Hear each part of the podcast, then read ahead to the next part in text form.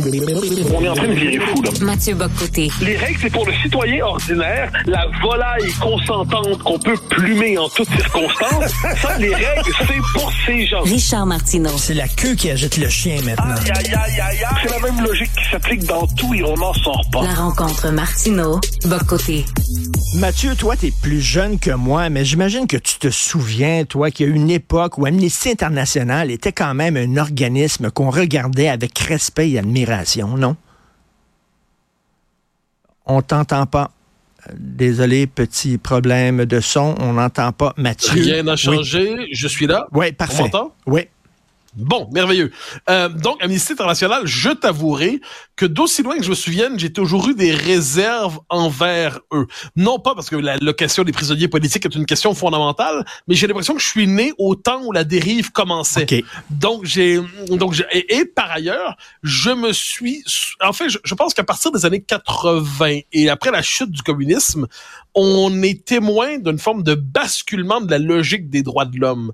Donc les droits de l'homme jusqu'à la chute du mur de Berlin, ça voulait dire globalement il faut défendre les libertés publiques, défendre les libertés politiques, défendre la liberté d'expression contre des gouvernements qui peuvent abuser de leur pouvoir. Et ce qu'on a vu assez rapidement, c'était noté par un des grands intellectuels français, à la fois philosophe, historien, sociologue, c'est Marcel Gauchet, qui s'est inquiété du changement de signification des droits de l'homme. C'est-à-dire les droits de l'homme, c'était d'abord des droits, donc c'était la protection des libertés publiques contre un État abusif, et c'est devenu des instruments pour détricoter toutes les traditions, toutes les cultures, pour détricoter la légitimité même de la nation, détricoter, la légitimité même de l'État, au point même où on va nous dire un jour que l'immigration illégale est un droit de l'homme. On va nous dire que, quel que soit vos... euh, En fait, Kundera l'avait dit, je pense que c'était dans l'immortalité, si je ne me trompe pas, ou dans le livre du rire et de l'oubli, mais qu'importe, il le dit, euh, tout est devenu un droit de l'homme. Mm. Donc, on est passé, moi je résumerais ça ici, On- les désirs sont devenus des besoins, les besoins sont devenus des droits, et les droits sont devenus des droits de l'homme. Et dès lors que vous présentez une revendication comme un droit de l'homme, vous n'avez pas le droit d'en discuter, parce que c'est un droit de l'homme qui se présente à nous à la manière d'une vérité révélée. Ce qui fait qu'autant que je suis attaché, moi, aux libertés publiques, mais j'y suis vraiment attaché. Je suis attaché aux libertés. Je m'inquiète de toutes les idéologies qui, au nom d'un bien souverain, piétineraient les libertés des uns des autres. Ça, j'y tiens vraiment. C'est mon côté héritier du 20e siècle. Autant je me méfie de ce qu'on a commencé à appeler dans les années 90 le droit de l'hommisme, qui consiste en fait à présenter comme un droit de l'homme toute forme de négation du collectif. Et aujourd'hui, c'est rendu un point Ben, tel, ça. parle d'Amnesty International, euh, où ça, ça implique même un programme de rééducation des populations. Apparemment qu'au nom de la logique des droits de l'homme aujourd'hui, faut même euh, justement porter toute l'idéologie woke qu'on subit autant dans nos sociétés. Ça, je pense que le problème est là. Tout à fait. Euh, Je parle d'Amnesty International parce qu'Amnesty euh, fait une conférence de presse en disant que les attaques de, du gouvernement caquiste contre la, la Ah, politique d'immigration de Justin Trudeau, c'était, euh, on soufflait sur les braises de l'intolérance et que c'était un discours xénophobe. Je suis vraiment plus capable d'entendre ça. Ben, ah, mais- sont pas, si je peux me permettre juste un détail aussi là-dessus, c'était il y a deux, trois ans, au moment du débat sur la loi 21. Puis il y a un débat qui est organisé avec des militants des droits de l'homme, entre guillemets, et l'une d'entre elles, j'en ai un souvenir, je, pourrais pas dire son nom, mais qui est une militante qui nous dit, euh, la loi 21 va finir par tomber, ce qui compte, c'est les demographics, elle appelle ça, donc le, changement démographique, et la loi 21 va tomber, elle appartient un Québec passé, ben, elle appelle ça le Québec de Mathieu Bock-Côté, merci, j'ai mon Québec, mais cela dit, donc dans le cadre d'Amnesty International, on présentait la lutte contre la loi 21 comme une lutte pour les droits de l'homme. Donc, ben, à partir de là, ça ne veut plus rien dire. Si les droits de l'homme consistent à piétiner la possibilité même de décision collective dans les paramètres de la démocratie libérale, mais la logique des droits de l'homme bascule dans le fondamentalisme et il existe aussi un intégrisme droit de l'hommiste aujourd'hui. Ben, euh, tout à fait, tout à fait. Euh, hier, on a parlé de l'entrée au Panthéon euh, de Panthéon en France, bien sûr, de Ro- Robert Badinter, celui qui a aboli euh, la peine de mort en France, et on s'est dit, est-ce que c'était un déni de démocratie parce que la majorité des Français étaient pour le maintien de la peine de mort, puis là, bon, lui, il l'a imposé, et euh, bon, Euh, donc, on, et là, il entre au Panthéon et bon, il y a des, il y a des questionnements autour de son entrée au Panthéon. Il y a quelqu'un d'autre qui entre au Panthéon aussi. C'est un résistant communiste très connu qui entre au Panthéon en disant ce gars-là s'est sacrifié pour la France. Il y a des gens qui disent wow, wow, attendez une minute là. Il y a des questions à se poser. Comment ça se fait que lui entre au Panthéon Parle-nous de ça, raconte-nous les détails de l'histoire. Alors, c'est assez intéressant, c'est Manouchian, donc, qui est une figure de, effectivement, qui représente, qui en est venu à représenter, bien que l'historien Stéphane Courtois nous invite à écrire tout ça avec beaucoup de réserve. Stéphane Courtois est des grands experts, sinon le grand expert du communisme aujourd'hui dans le monde francophone. Donc, Manouchian est, euh, donc, est panthéonisé. Et il est le symbole de la résistance communiste étrangère contre le nazisme et contre l'occupation allemande. Jusqu'alors, dire qu'il faut une place. C'est une figure, c'est une figure légendaire. Hein. Il y a eu des chansons, Jean Ferrat, je crois, l'affiche rouge. Il y a eu des films. Il y a eu, des, il y a des films sur lui, tout ça. Là. Il, y a, toute une légende autour de lui. Là, que ce, ce gars-là était un grand résistant, supposément qu'il vaut la peine, cela dit, d'étudier, par exemple, Guillaume Perrault, euh, le journaliste du Figaro, qui est euh, le responsable du pôle histoire dans le Figaro, nous a raconté l'histoire, en fait, de la panthéonisation préalable de Manouchian. Parce que là, il était panthéonisé pour vrai, mais pendant des années, on l'a héroïsé. On dit, c'est plus complexe que ça. Stéphane Courtois l'a fait aussi dans le Figaro. C'est intéressant. Mais moi, ce qui m'a frappé, c'est le discours d'Emmanuel Macron hier au moment d'accueillir Manouchian au Panthéon parce qu'il nous dit c'est un résistant communiste. Très bien, mais ce qu'on célèbre chez lui, c'est pas le communiste, c'est le résistant. dire il y a des résistants qui venaient du communisme, il y a des un peu à partir de 41 ans. Parce qu'entre 39 et 41 en France, euh, les communistes sont alignés sur l'Union soviétique, puis l'Union soviétique à ce moment-là est dans le pacte germano-soviétique. Faut juste le rappeler, c'est c'est pas un détail de l'histoire. Cela dit, cela dit, il y a des résistants qui viennent de partout. Il y en a qui viennent d'Action française. Il y en a qui viennent du centre. Il y en a qui viennent de la droite, de la gauche, tout ça. Et il y a des communistes, c'est vrai. Mais moi, ce qui m'a frappé, c'est quand Emmanuel Macron, prenant prétexte de cette célébration légitime, en profite pour réhabiliter le communisme comme philosophie et comme idéologie, en disant le communisme, il, il était communiste, donc il y avait chez lui l'appel de la fraternité universelle, l'appel de l'amour du genre humain. Et là, j'ai, wow, wow, wow, wow, le 20e siècle, le 20e siècle, il me semble, il est passé par là, le 20e siècle, là, dire, le communisme, partout, on a, en fait, je pense qu'on a une mémoire hémiplégique du totalitarisme. On se souvient avec raison des horreurs du nazisme et du fascisme, mais on a oublié que les, horreurs du communisme, on se dit c'est des erreurs, des horreurs par hasard. C'est-à-dire que, en soi, la doctrine était bonne, mais appliquée, elle était mal appliquée puis à causer du désastre. Un instant. Partout où on a appliqué cette idéologie, on a abouti à des sociétés policières, des sociétés tyranniques, des sociétés de la persécution. Euh, ça a culminé en URSS dans le goulag, un système concentrationnaire en Chine avec le Laogai, s'entraîner des millions de morts, une idéologie qui partout donne le même résultat. Un moment donné, on finit par s'en méfier, mais c'est comme si on voulait toujours sauver le communisme au nom de ses fins dernières déclarées, alors que partout il a subi, euh, il a imposé un désastre immense. Écoute, il y a deux choses. On va comparer Manouchian à un autre grand résistant français, Jean Moulin. OK?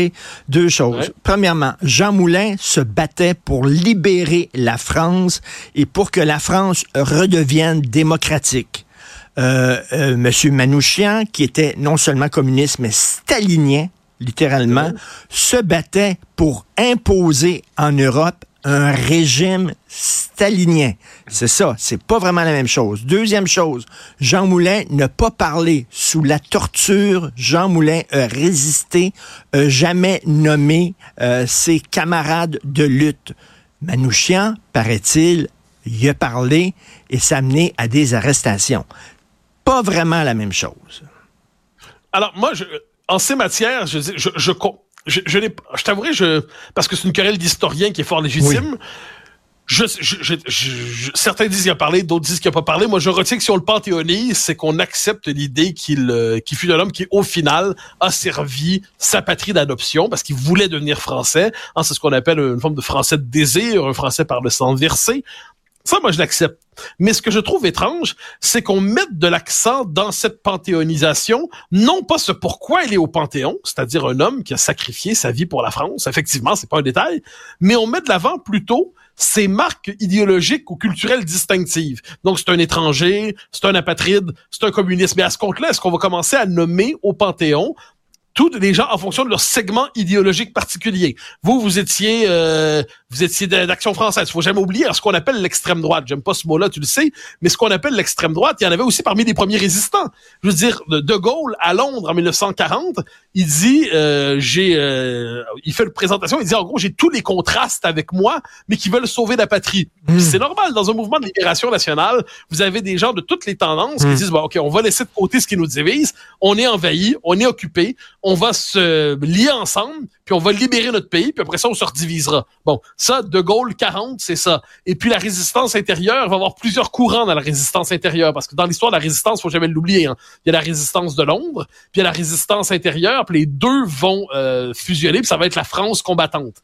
Mais ce qui est intéressant, c'est de voir qu'aujourd'hui, on instrumentalise la mémoire d'un homme qui effectivement s'est sacrifié pour la France. On instrumentalise pourquoi? Pour finalement chercher à nous dire qu'à l'échelle du 20e siècle, un des deux totalitarismes était peut-être moins pire que l'autre. Ben, je, je- je m'excuse, mais il faut pas avoir, il faut ne pas avoir lu Solzhenitsyn. Il faut, faut ne pas avoir lu euh, Zinoviev et tous ceux qui ont montré l'horreur absolue du système soviétique et communiste partout où il imposé pour chercher à sauver encore une fois cette philosophie et cette idéologie, comme si finalement c'est euh, les, les millions de morts du communisme étaient des morts accidentelles. Un moment donné, si on prend la peine de lire Marx, Lénine, tout ça, on voit que le verre était dans le fruit dès l'origine. Il serait peut-être temps de se délivrer de cette utopie qui Et- embue encore notre cerveau. Et ceux qui connaissent pas vraiment Manouchian, Jean Ferrat, je reviens là-dessus, avait sa chanson La fiche rouge. Il y a eu un film aussi qui s'intitulait L'armée du crime euh, de Robert Guédiguian, euh, très connu, un cinéaste du sud de la France, euh, qui a fait un film euh, en, en l'honneur de Manouchian. Mais dans le fond, on, on prend Manouchian, on le rentre au Panthéon, mais ce qu'on veut dire là-dedans, le message qu'on veut envoyer, c'est parce que lui c'était un immigrant, hein, c'était pas un, citoyen euh, français là, euh, reçu. Donc on veut saluer, on veut dire que les immigrants qui, qui choisissent la France sont aussi des patriotes, autant des Ben- patriotes et autant des, défenseurs de la nation que Jean Moulin, à travers la- la- la- la- le personnage, la figure de Manouchian, c'est ce qu'on veut dire. Là. Ben, on se rejoint complètement. Alors, Avant-hier, sur CNews, j'ai fait un édito sur ça en disant pourquoi Manouchian est devenu une figure si importante. Parce qu'à l'origine, la résistance, c'est la résistance au nom de la nation. C'est la résistance au nom de la nation. Et là, aujourd'hui, on n'aime plus la nation. La nation, on la trouve désuète, on la croit raciste, on la croit xénophobe. Donc, on veut avoir un résistant qui ne soit pas national ou patriote ou nationaliste. On veut un résistant qui, lui, embrasse le cosmopolitisme, l'universalisme désincarné, l'internationalisme. Donc, on a besoin d'une résistance au nazisme qui ne puisse pas dans le patriotisme et le nationalisme.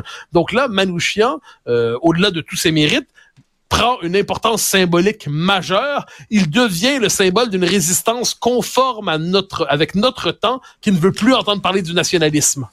Et, et, et Mathieu, à travers euh, Manouchian, donc, on veut saluer l'image de l'immigrant en France, sauf que Manouchian, c'est dans les années 40. Il était arménien. Hein? Tout comme Charles Aznavour, hein, qui a changé Ouais. son nom pour devenir français. C'est ce que les immigrants faisaient à l'époque de Manouchian. Et- Euh, et Yves Montand, Yves Montand, c'était Ivo Lévy, c'était un Italien. Il a changé son nom pour devenir français. Aznavour a changé son nom pour devenir français. C'est ce qu'ils faisaient, ces gens-là, à l'époque. Ça n'a rien à voir avec les immigrants d'aujourd'hui. Oui, vas-y. Ah ben, et, et, non, mais pour la pour la petite histoire, c'est ma collègue Charlotte Dornelas qui me l'appelait, rappelait hier. Euh, la dernière lettre qu'il signe, sa fameuse lettre très émouvante, euh, il, son nom c'est Michak Manouchian, mais il signe Michel Manouchian. Michel, autrement dit, au ça, moment de, de qu'il se fonde, il se francise jusqu'à prendre un prénom français. Je sais que ceux qui ont dit ça ces dernières années, on les a fait passer pour des fascistes. Hein? Je dis ça comme ça. Comme on dit au Québec, je dis ça, je dis rien. Mais le fait est que prendre un prénom, euh, adapter son nom de famille, pendant longtemps, c'était une manière d'envoyer un signal d'intégration. On pense plus ça aujourd'hui? Très bien.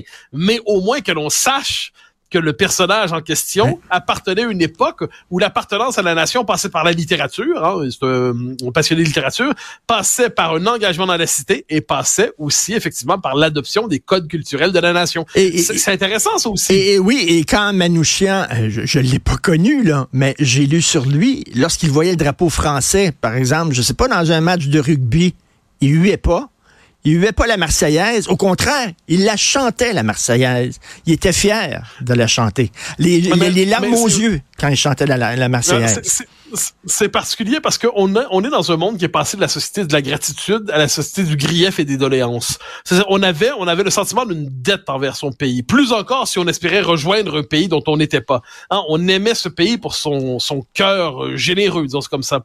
Et aujourd'hui, c'est à qui, euh, ça, ça touche tout le monde, hein, quelle que soit l'origine, c'est à qui sera le plus étranger à son pays, qui va marquer la plus grande distance en lui reprochant plein de choses. On lui reproche son histoire. Hein. Il y a que des pages noires dans l'histoire. Il y a que des pages honteuses. Il y a que des pages que l'on congédie. Il y a que des pages que l'on condamne. On fait tomber les statues. On veut purger les livres. On veut purger les personnages admirables. Il n'y a plus rien à admirer. Puis à travers ça, il y a le refus si contemporain de l'admiration. On ne veut plus admirer. On préfère les victimes aux héros. On préfère ceux qui souffrent à ceux qui, enfin, je comprends ceux qui souffrent, mais on préfère en fait cette idée. On va admirer la souffrance plutôt que la l'acte héroïque. Ben, bref, y, il y a des questions légitimes à se poser autour de ça. Merci Mathieu. À demain.